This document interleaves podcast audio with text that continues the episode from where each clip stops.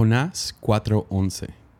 Pero Nínive tiene más de 120 mil habitantes que viven en oscuridad espiritual, sin mencionar todos los animales. ¿No debería yo sentir lástima por esta gran ciudad?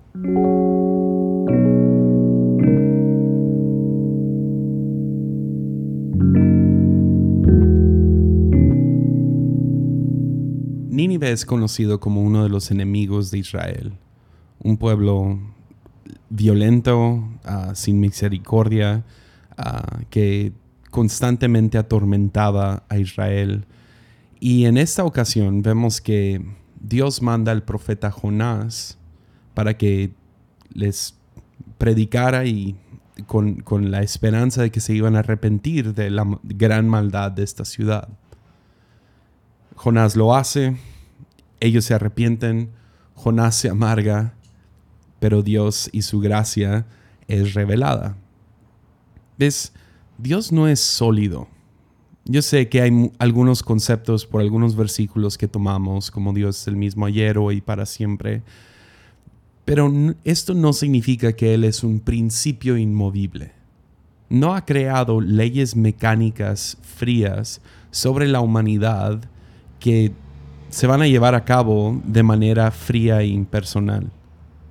El universo que ha creado está lleno de posibilidad, libertad y sorpresa. Está vivo dentro de nosotros, cambiando, respondiendo, redimiendo y trabajando continuamente en nosotros, a través de nosotros y hacia nosotros. Esa es la razón que personalmente creo que todo tipo de conceptos de predestinación no mezclan correctamente con el Dios que encontramos en la Biblia.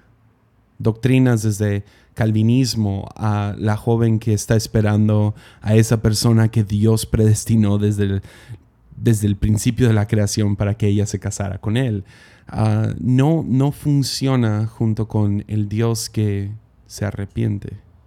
Ya, Dios no ha ordenado los detalles de tu vida y van a pasar no importando lo que tú decidas hacer o no hacer. Eres una persona y Dios te respeta como tal. Tú puedes cambiar, responder, iniciar, crear.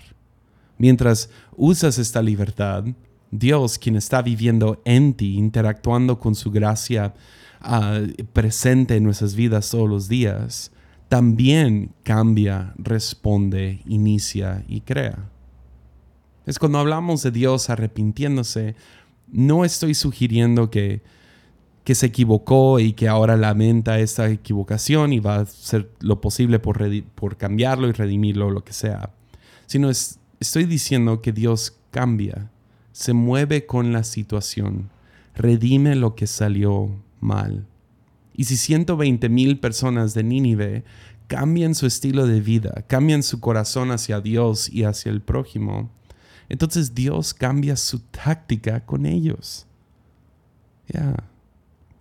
Dios no está comprometido con los planes originales, sino se mueve. Ya, baila con la situación. Si tú y yo respondemos de una nueva manera a su presencia, él responde en nuevas maneras hacia nosotros. Dios no es indiferente y Dios no es arrogante. Dios creó el universo como un espacio donde gobierna la relación. Esto echa fuera a la existencia mecánica y fría en la cual pensamos que funciona. Se mueve con relación, en lo cálido de nosotros con Él y nosotros con el prójimo. ¿Alguna vez has sentido que Dios rompió las reglas en respuesta a tu obediencia, iniciativa y fidelidad? Si te gustó este episodio y quieres escuchar más, te invito a suscribirte por medio de Spotify o Apple Podcasts. Y si quieres apoyarme para poder seguir haciendo estos podcasts, puedes hacerlo en patreon.com diagonal Hansen. Puedes apoyar desde un dólar al mes. Cualquier contribución ayuda. Muchas gracias.